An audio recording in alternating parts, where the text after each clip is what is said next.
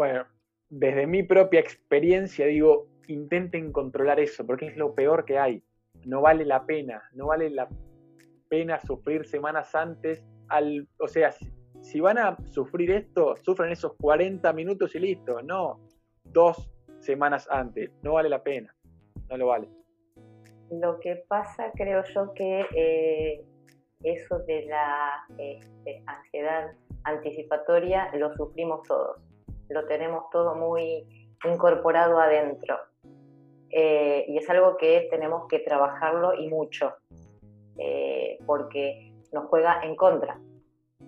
Nos juega mm. en contra porque la cabeza empieza a caminar, a caminar eh, con mil variables, mil escenarios y quizás no sucede ninguno de todos esos.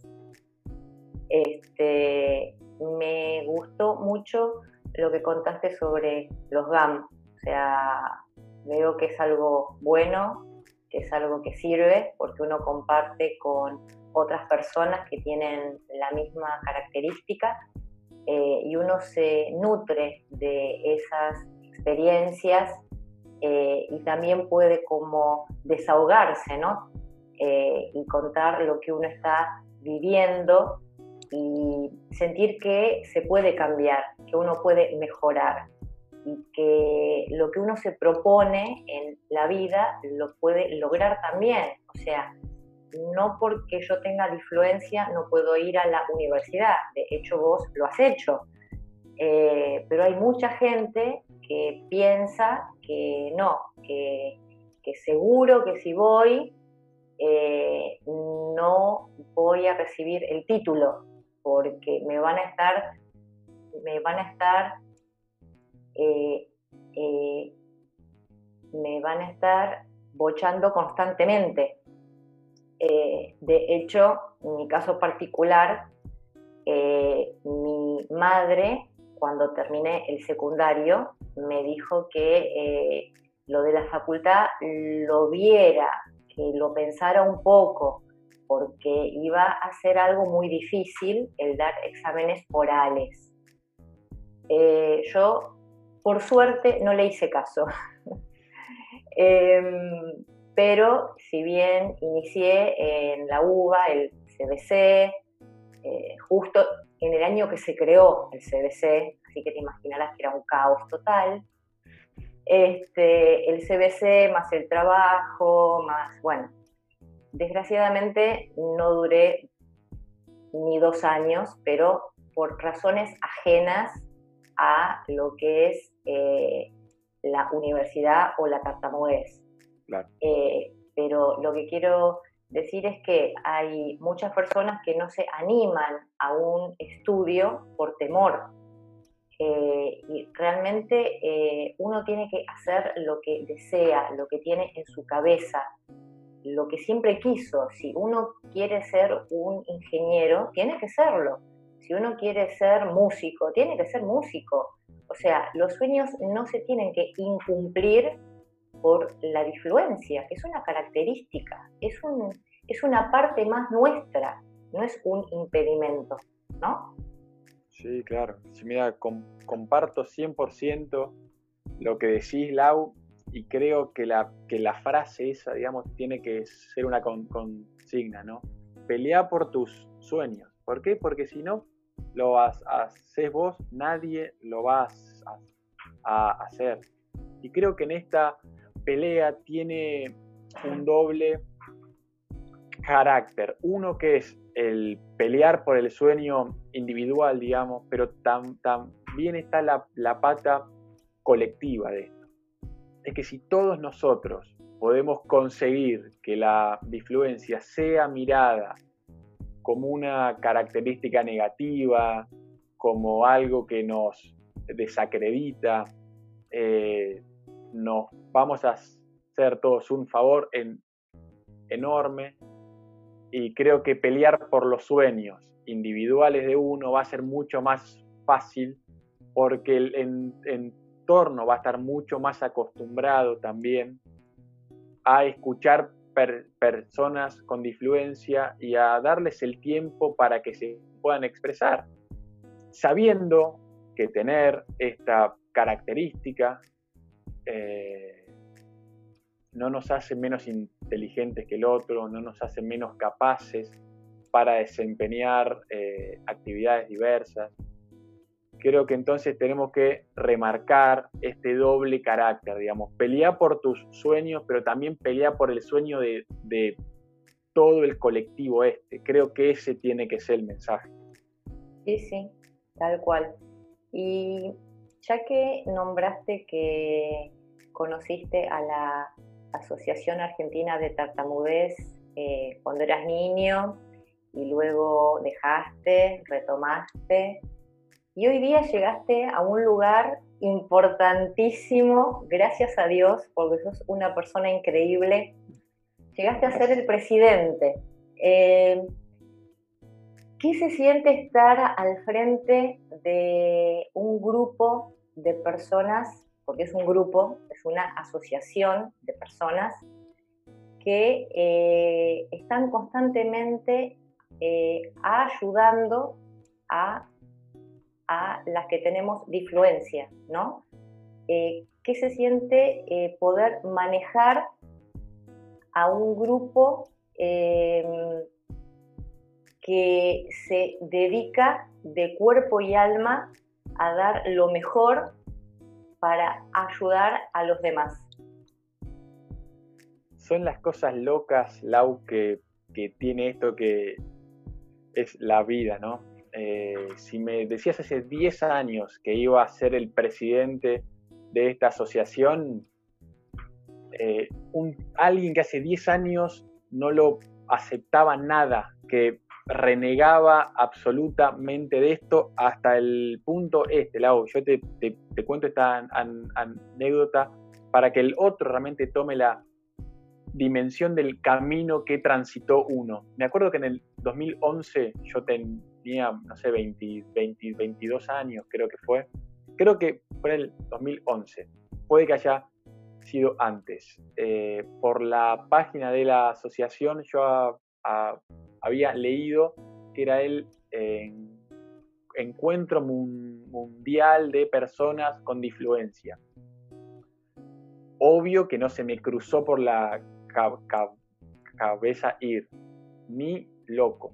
Pero además de eso, tenía preocupación porque digo, a ver si pegan carteles por la calle y yo voy con alguien y me lo menciona, entonces sale mi influencia como charla. Tenía pánico por, por una cosa que hoy pienso, y, o sea, fue una eh, etapa difícil, porque, o sea, me hacía problemas donde, pero no había nada, no había nada y yo generaba un problema, generaba angustias, eh, generaba cierta ansiedad porque a ver si alguien que me conoce me lo recomienda y lo, una, locura total, pero total, ¿eh?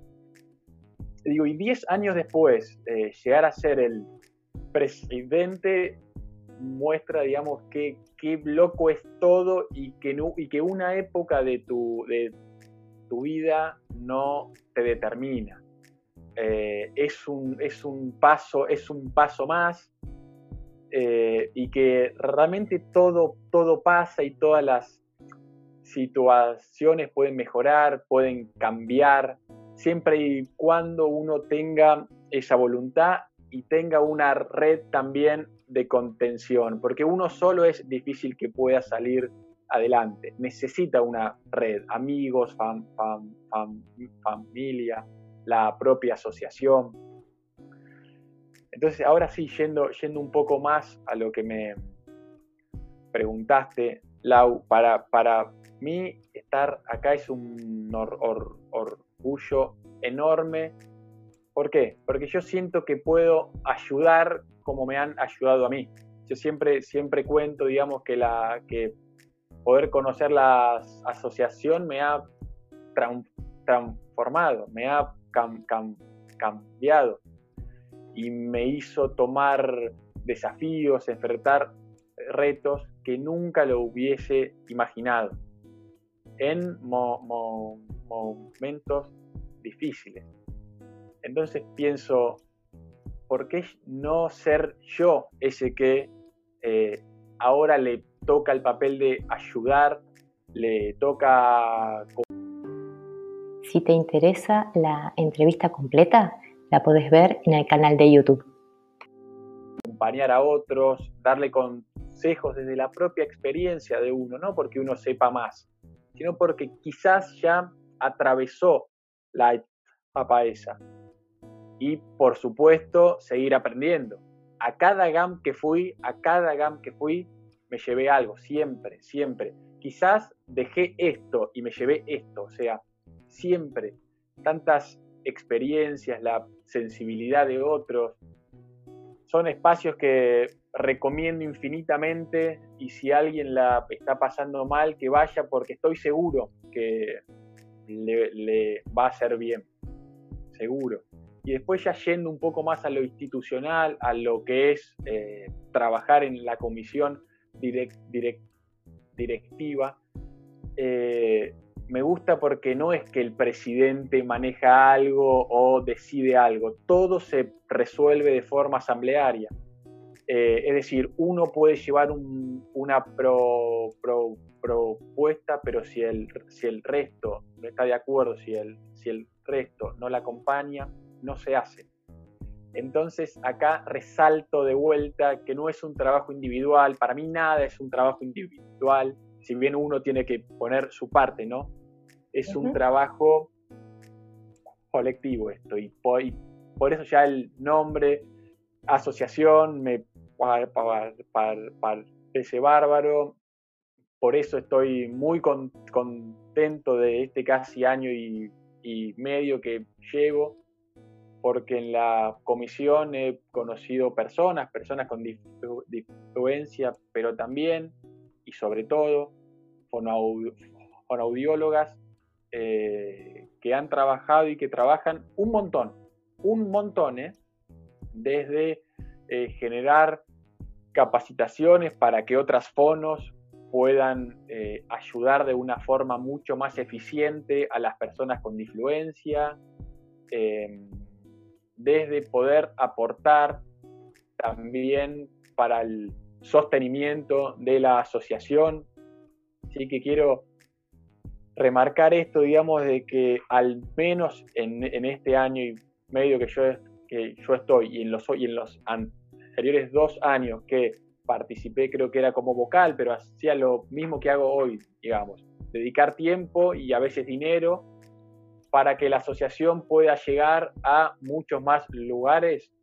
Eh, hay un equipo bárbaro que a veces se debaten cosas, que hay intercambio de pareceres, que no siempre pensamos lo mismo, pero se trabaja con un, con un respeto y con unas ganas y con una voluntad que es impresionante. ¿Esto quiere decir que no cometemos errores? No, se cometen errores, podríamos hacer más cosas, de las que se hacen y siempre intentamos mejorarlo y estamos abiertos a las críticas constructivas porque así se mejora.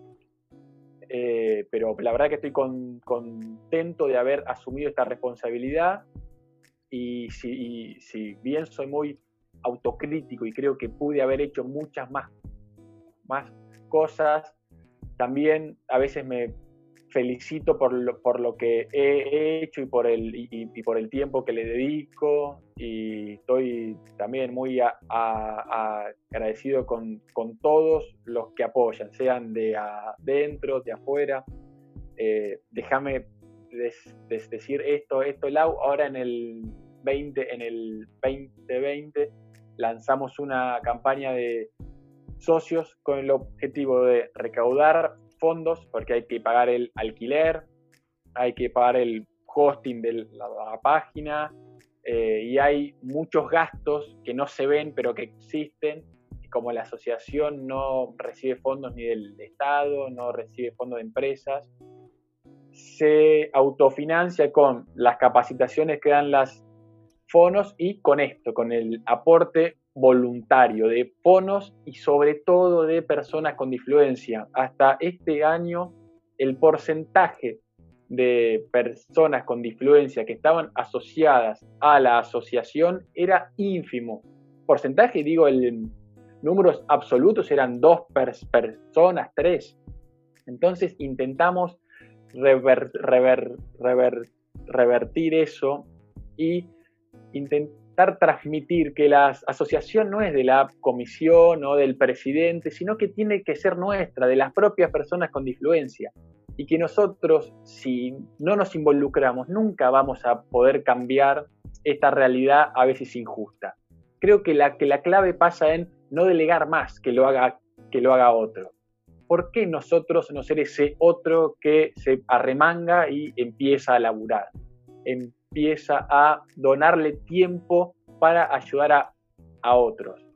Entonces, en esta campaña, la, cuota para la persona con, con diferencia son 500 pesos por año, por año, o sea, es casi simbólico. Sé que hay personas que eso es un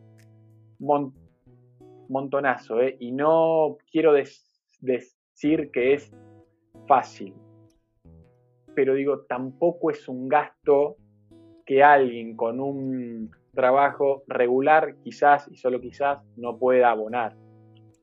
¿Y a qué voy con esto? Es que asociarse, creo, al menos yo lo pienso así, es ser parte de algo más grande que uno. Yo soy fanático de Huracán. ¿Y qué hago? Y, es obvio que soy socio de Huracán, porque quiero que el, que el club mejore, que dé más actividades, si, si puede ganar un campeonato mejor. Y me pasa lo mismo con la asociación, digo. Soy una persona con influencia, sufrió un montón. ¿Por qué no colaborar y empezar a participar?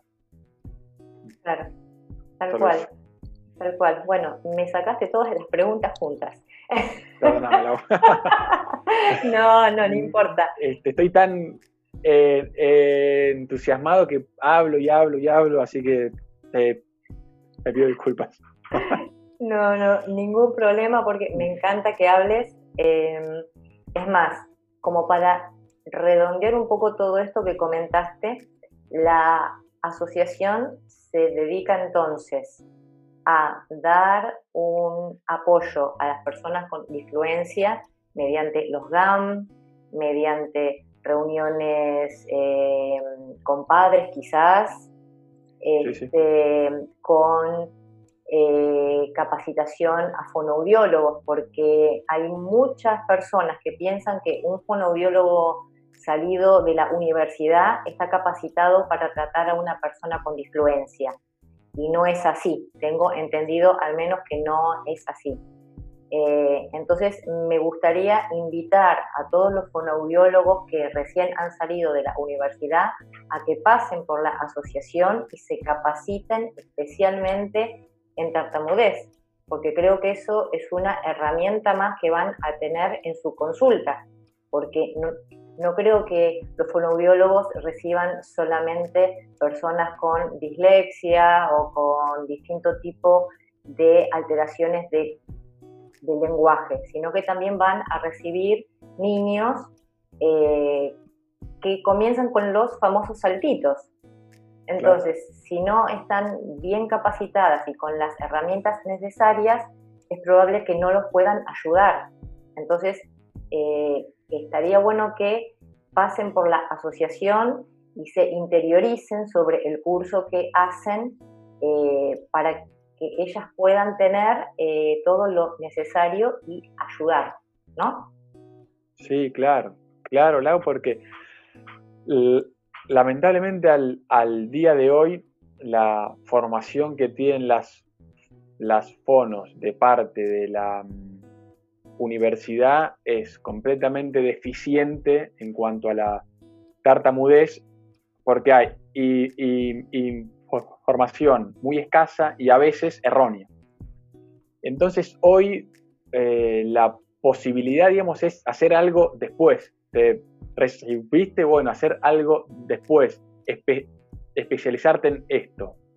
Lo ideal es esto, no. Lo ideal es que de las propias universidades ya salgan las profesionales formadas como para atender niños con disfluencia, adolescentes, adultos. Esa es la, la clave de esto, porque así el 100% de las fonos van a estar capacitadas de arranque para atender esto.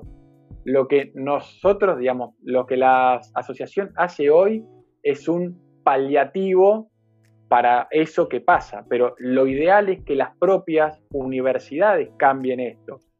Y desde la asociación, al menos en la UBA, pero sé que también en la Universidad de Córdoba, porque hay una delegación de la asociación en, Córdoba que también labura de forma magistral.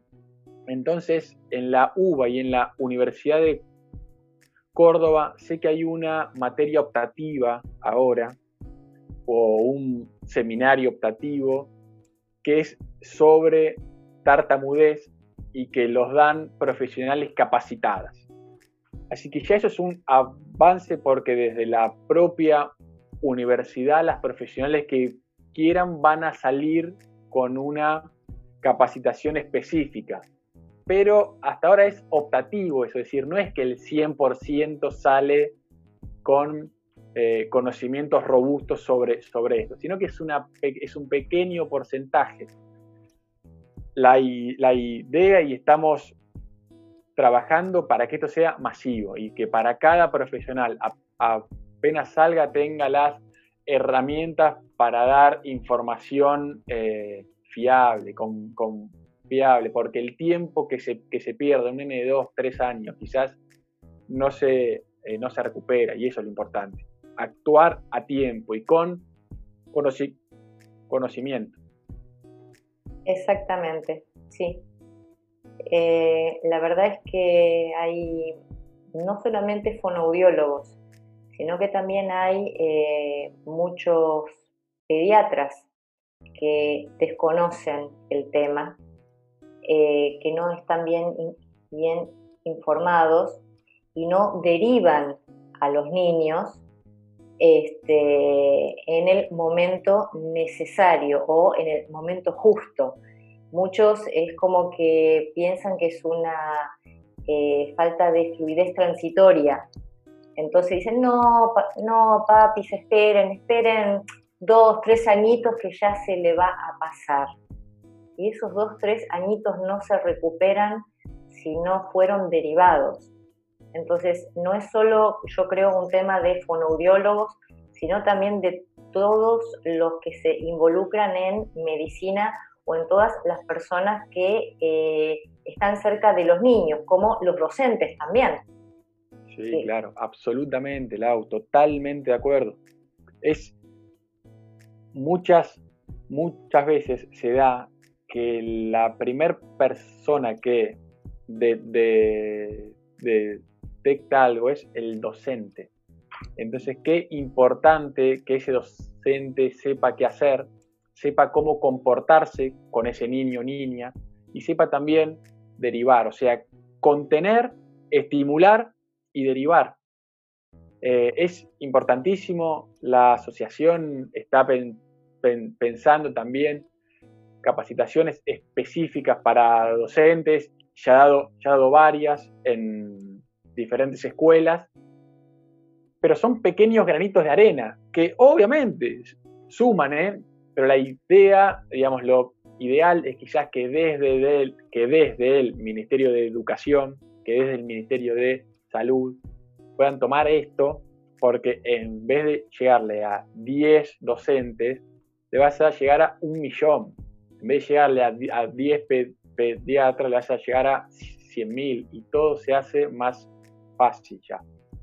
Y eh, cuento también que la asociación, con la ayuda de Romina Jura de Mar del Plata, hace unos, hace unos años desarrolló una aplicación eh, que puede detectar, digamos, cuando un niño o niña eh, tiene una probabilidad de desarrollar su, su difluencia.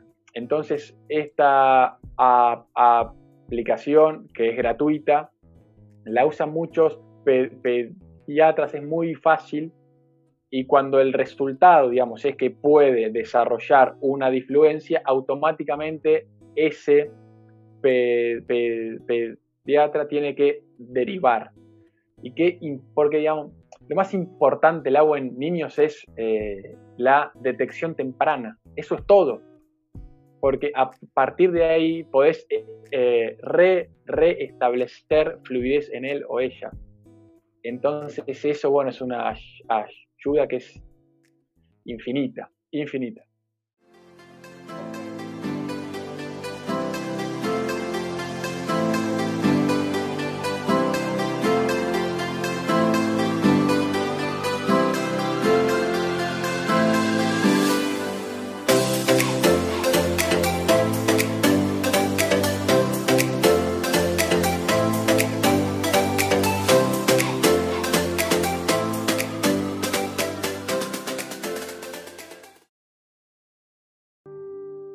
Te gusta lo que estás escuchando, suscríbete a Spotify, seguime y también te espero en YouTube.